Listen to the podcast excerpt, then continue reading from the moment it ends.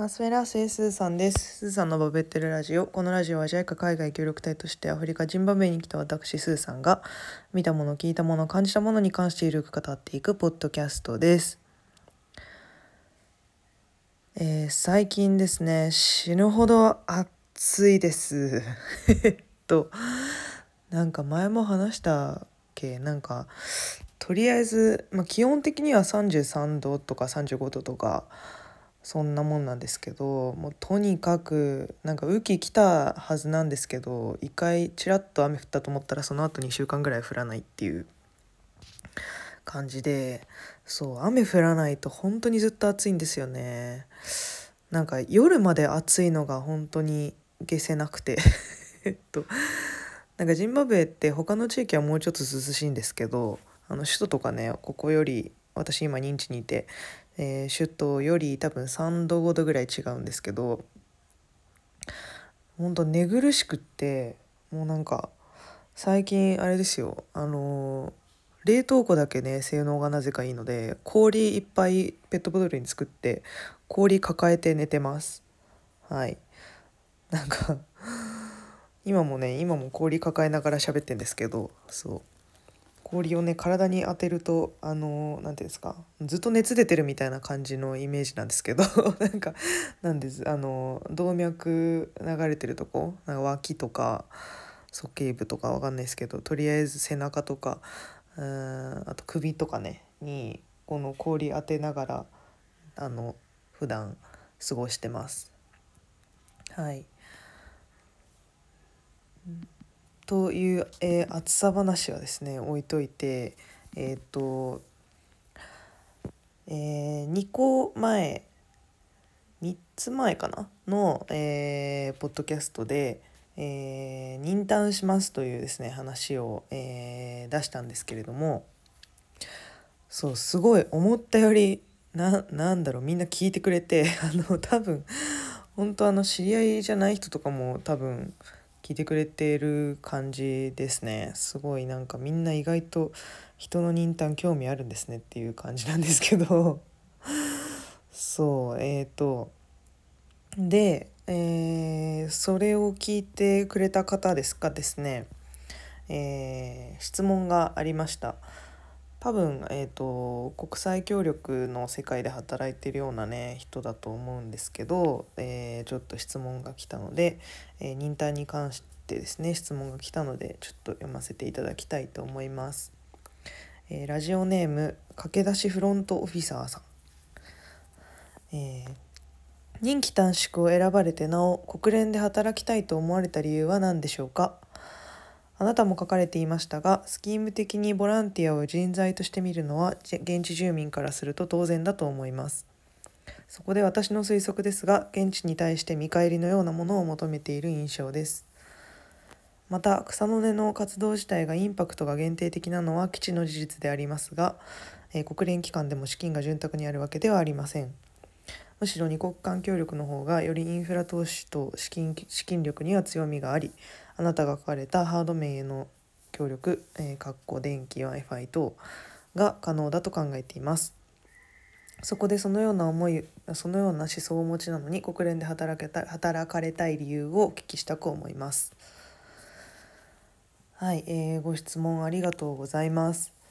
えーっとですねえーちょっとまず質問の内容を、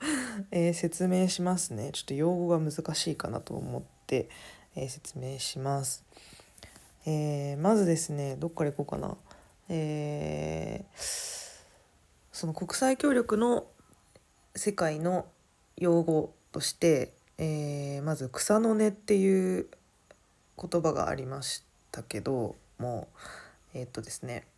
まず草の根っていうのは私がやってる今ボランティアとかまああと何ですかね NPONGO が現地に根ざして本当にそのローカルのその場所の人たちのために、活動しているような国際協力の形ですねを草の根と言いますと。はい、JICA の海外協力隊とかあとなんだろうなえーまあ、アメリカだとねピースコープっていう、えー同じようなのがあったりまあいろいろあるんですけど、えー、そうですねインパクトが限定的っていうのは本当によく言われる話です。うん、そのねそうですねまあその草の根を張るようにそのローカルの、えー、1エリアに影響することをしましょうっていうねことですね。でまあそれに対応する支援の形みたいなものとしてもっとなんか国を挙げてというかねまあ一つは、まあ、二国間協力、えー、質問者さんの質問にも出てきた二国間協力っていう形はもう分かりやすいですよね。えー、例えば日本とジンバブエ日本と他の国アメリカと他の国なんかこう2つの国の間で直接、えー、援助をしてしまうことですね。ここもジンバブエも、えー、JICA が直接、え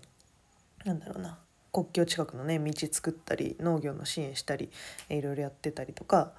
あとは何だろうなもう投資っていう意味も近くなっちゃうと思うんですけど、まあ、インドのお金で、えー、発電所が作られてるよとか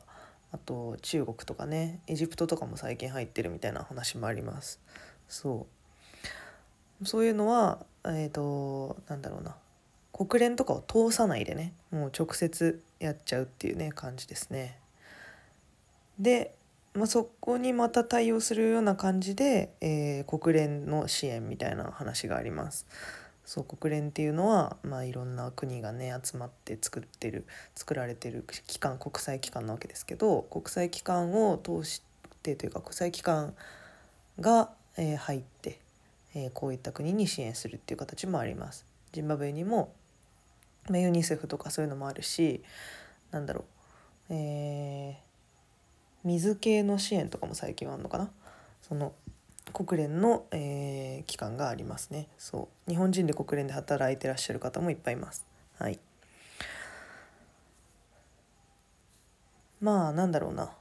それぞれいい面があると言われていてそう、まあ、草の根まあその国連とかの支援だとやっぱり届かない。ローカルのローカルには届かないっていう話があるのでそういうところを草の根でカバーしましょうとか草の根のなんだろう草の根はもっと,、えーと、ローカルの人とねあのローカルの人の生の声を聞いて支援できるとかね。でもまあその二国間協力とか国連の支援の方が、まあ、お金がある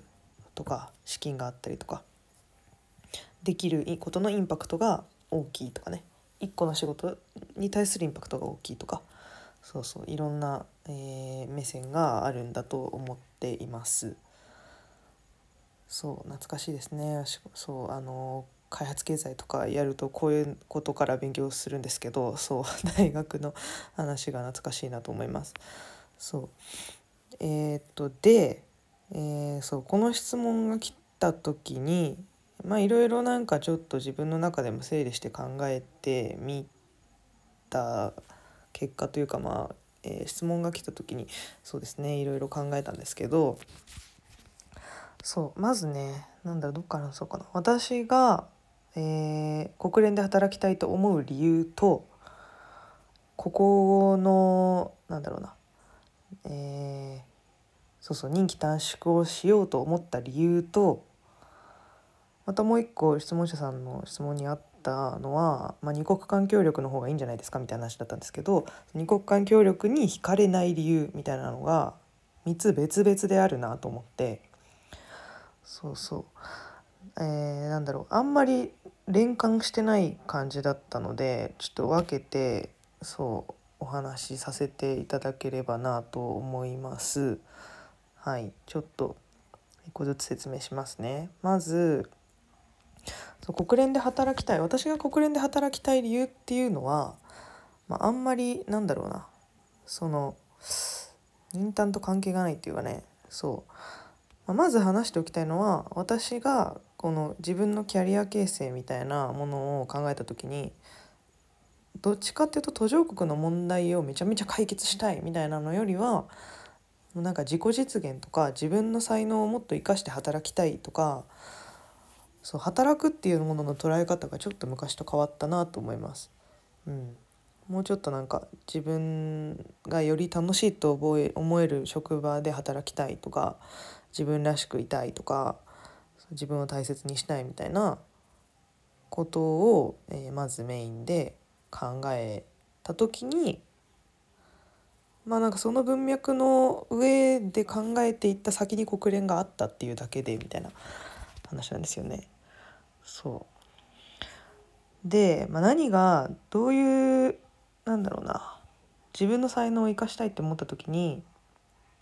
才能っていうかそうですね、まあ、専門分野みたいなことですよね。で今まで専門にしてきたことを考えるとやっぱり、えー、なんだろうな。うん途上国開発っていうことにはなるのでそのために途上国に関わっていきたい。っていうことですよね。そう。で途上国が発展すると嬉しい人たちがまあそうですね、まあ、日本も含めてそうだと思うんですけどそういう人たちのために日本とかそうですね。いろんな、うん。まあ、ここのローカルの人もそうだしここが発展するとそうですね。ここに投資をしている人たちも嬉しいみたいなことがあると思うんですけどそういう人たちのために働いて私もハッピーになりたいっていう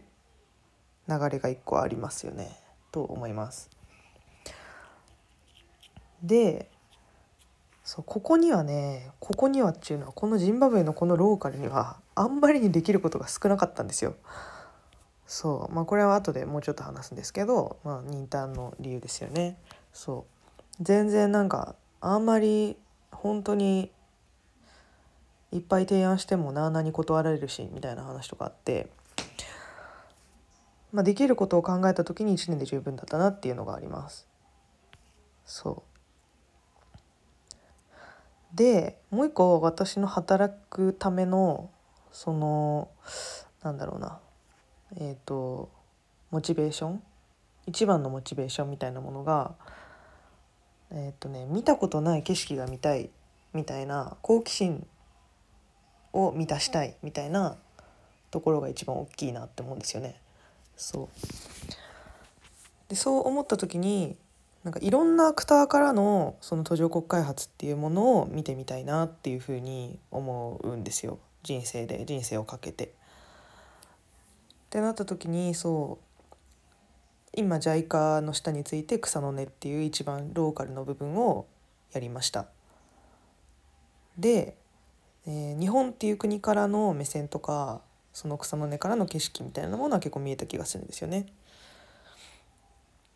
でえー、なった時に次は次目指したいところは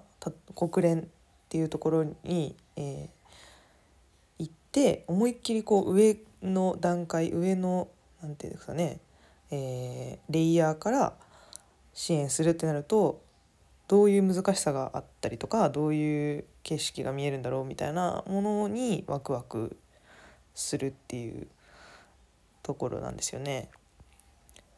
そうまあ、確かにねそうお金がないとかいうのはどこも大変そうだし、まあ、なんなら JICA も大変そうなんでそうあのー、そりゃ国連も大変だろうっていうのは思うんですけど そうでそうですねプラスアルファその今後何て言うのかなそのアフリカとかが台頭してきて世界が平等になってきたら国連ってどんどんシュリンクしていっちゃうんだろうなとは思うんですけどそうそう、まあ、そもそもね戦争で勝った国が作った組織なんで国連って、まあ、その時点で歪んでるだろうなとは思うしみたいなところはありつつただその自分の専門分野を生かして働きたいなって思った時にその大学でやってたこと経開開発経済とかそういったあのちょっとちょろっと IT やったとかそういうのを生かしたいと思った時にデータサイエンティストっていう職があってデータサイエンティストは国連で結構欲されているっていうのが分かっているので需要があるっていうのも分かってるのであこれは目指していけるなっていう、えー、ちょっとまあそうですね確信みたいなものもあるっていうところですね。はいまあ、ここまでが大体国連で働きたいと思う理由みたいなことになります。はい。でもう一個ねそうあので二国間協力の方がいいんじゃないですかっていう話にちょっと次答えたいと思うんですけどそう二国間協力に別に惹かれないなって 私が思う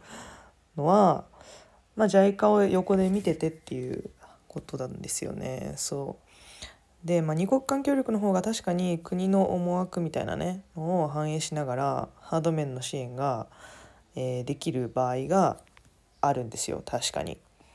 ここもね JICA のお金で JICA が、えー、いろいろ日本の会社とかを、えー、動かして、えー、道作ったりしてんですけどそうでも結局ジン例えばですよ例えばジンバブエには、えー、もう本当に将来性がないわけですよ。なんか本当に他の国と比べた時にね他の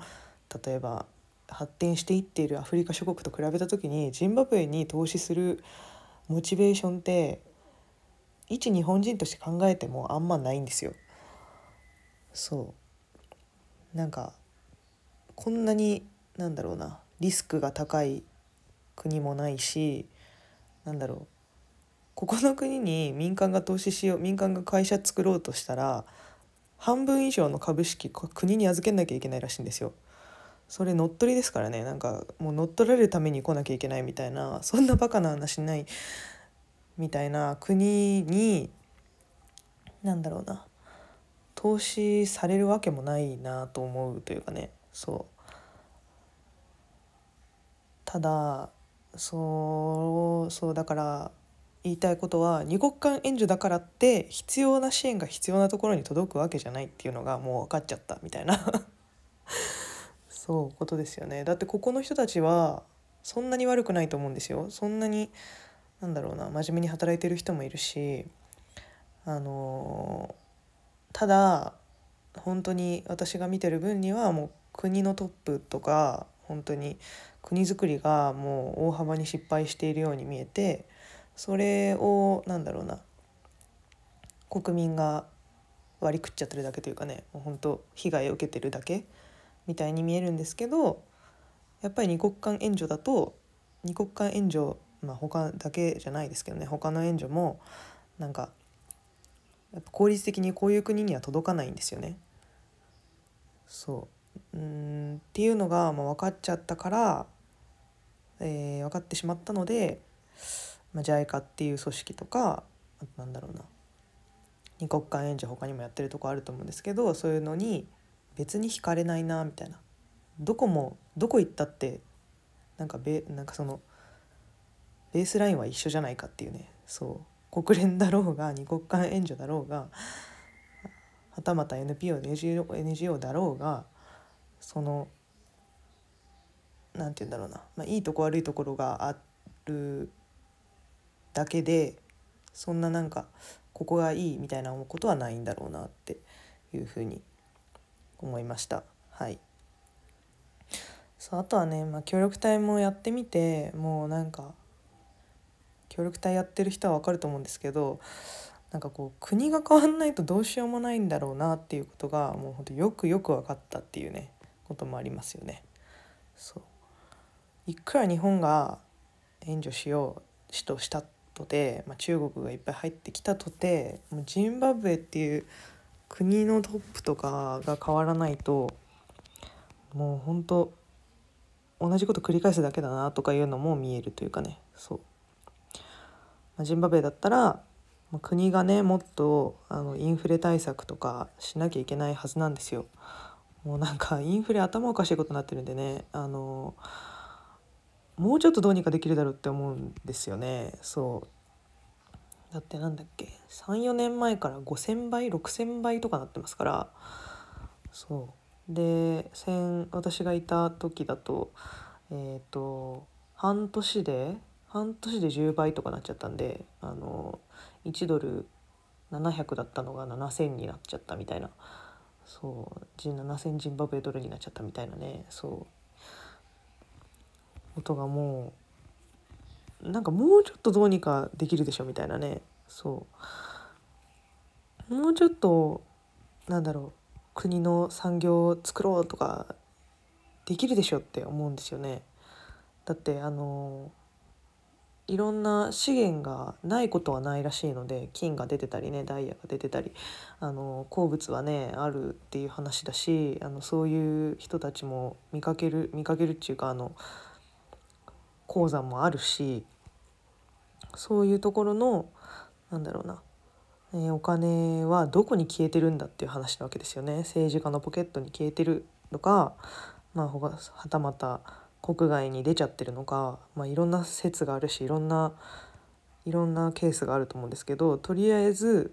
全然国民のために使われないお金みたいなあのがもう見えちゃってるんですよね。そう。1年しかいない私にもこんなに見えるので なんかそう。なんかやっぱ理不尽だよなとは思うというかね。そうただまあそうそういうこういうねどうしようもない国の下でそうで協力対応するっていうのは結構もうその期間に入り込んで働くみたいなことだったりするんですけどもう私も今公立学校なのにいるので結局お金を出してもらう先は、えーと教育省みたいなとこだったりするんですけどそういうところとなんかまあちょっと接する機会もあったりするんですけどこりゃ難しいなみたいな話が話しか見えなくてそうそういうところでね協力対応する意義みたいなのもねなかなか難しかったですねはい。でそうあのー、で国連で働きたかったりする話と全く別でえっ、ともう任担しようと思うっていうところも、まあ、あってそうそうあのなんかねあの質問者さんの、えー、フロントオフィサーさんの質問でどれだっけなえっ、とそうあの現地に対して見返りのようなものを求めている印象ですっていうのが、えー、書いてあったんですよね。そうえっ、ー、と何て言うのかなこれに対する答えなんですけどえっ、ー、と見返りはね別に求めてないんですけどあの私は、まあ、端的に言うと見返りじゃなくて学校のやる気みたいなものを求めてたんだなっていうふうに気づきましたね。はい、ああそれはそうかもって思います。なんていうかそう、まあ、要は学校から依頼が特にない感じがしたので1年で十分だなって思ったみたいなね話なんですよね。そうあのー、まあやる気っていうのはやる気って言いましたけどやる気っていうのは、まあ、言葉だけじゃなくてなんかリアクションが欲しかったですね。そう、まあ、例えば「これやろうよ」って言ったらまあいいねって言うだけじゃなくて一緒に動いてくれたりとかまああとは何だろうな。まあ、IT 関係だったのでねそうこれ変えなきゃダメだよって言った時に、まあ、ちゃんとその資金を出せる状況だったりとかまあそのそれ含め全て含めそういうの全て含めてやる気みたいな表現をしたいんですけどそう。まあなんか貧しすぎてっちゃ貧しすぎてなのかな、まあ、そのリソースがなかったんですよね。そう。まあ分かりますよ。結局あの家に水が出ないようなところなのでだしまああとなんだろうな。私は割とマシな家住んでますけど他の教員のお宅とかねお家とか見せてもらう教員寮とか見せてもらうともう天井にすごい大きい穴開いたりとかあとは何だろう教員、え、だけじゃなくて学生の寮とかももう本当に水出なかったらもうなんだろうめちゃめちゃ遠くまで汲みに行くしかないし、えー、もうほんと長屋みたいなところにもうほんとベッド並べて寝かされてるだけ。で結構まあ環境がいいとは言えないわけですよね。そう。そういうところにまずお金使えよって確かに思うしそう。IT の前にちゃんとした住環境。まあなんか必要じゃないですか。ね。生きるためには。そう。こんなとこで勉強させられてんのかって結構唖然とするところにね学校あったりするんですけど。そう。まあただ IT ってお金がかかるのでそのねえー、まあいろいろ提案してもさっきも言いましたけど本当本当なあなあに断られるんですよね。これあの、そんな難しいこと言ってないというかえっと学費は取れてるはずなのでお金はまあないわけじゃないと思うんですけど、まあ、いろんなものがねいろんなものが壊れたりとかするので多分そういうのを買い直さなきゃいけない先に買い直さなきゃいけないものがいっぱいあってそこまで IT までお金が回んないよってことだと思うんですけど、ま、でも IT も結構限界来てるんですけどね。そうあのこれは買い直さないともう無理だみたいなものとか結構ネットの設備とかねあって。そうそれをだから買い替えてくださいって言ってるだけなのにあの、まあ、日本だったら結構ね当たり前になことだと思うんですよ。あの10年前のネット機器とかね使えないじゃないですか。え っとまあ壊れる壊れるじゃないですか。普通にあの家電とかも壊れると思うんですけど冷蔵庫車とかね。何年も乗ったらさすがに壊れてくる。それをあの普通にあの学校なんだから変えようよっていうことなんですけど、まあ、そこがねできないっていう話。そう。それを変えないって言われちゃうともうほんとやることないんですよね。そう。でまあ別に JICA もお金出してくれるわけじゃないしそう。ね結局 IT ってお金かかるんだなっていうのはやっぱり実感しましたね。そう。で、まあ、本当に変えたいんだったらある程度学校とか省庁が負担して環境は改善しないといけないですけど、まあ、その辺りのね、えー、なんだろうなそれこそまあやる気が感じられなかったっていうところですね。そう。でまあ本当にお金がかからないことだけの改善だとまあ私的にはもう1年だったら十分かなっていう感じの、えー、印象だったのでそう、えー、1年間やって認ンしますっていうふうに、えー、決めた感じですね。はい。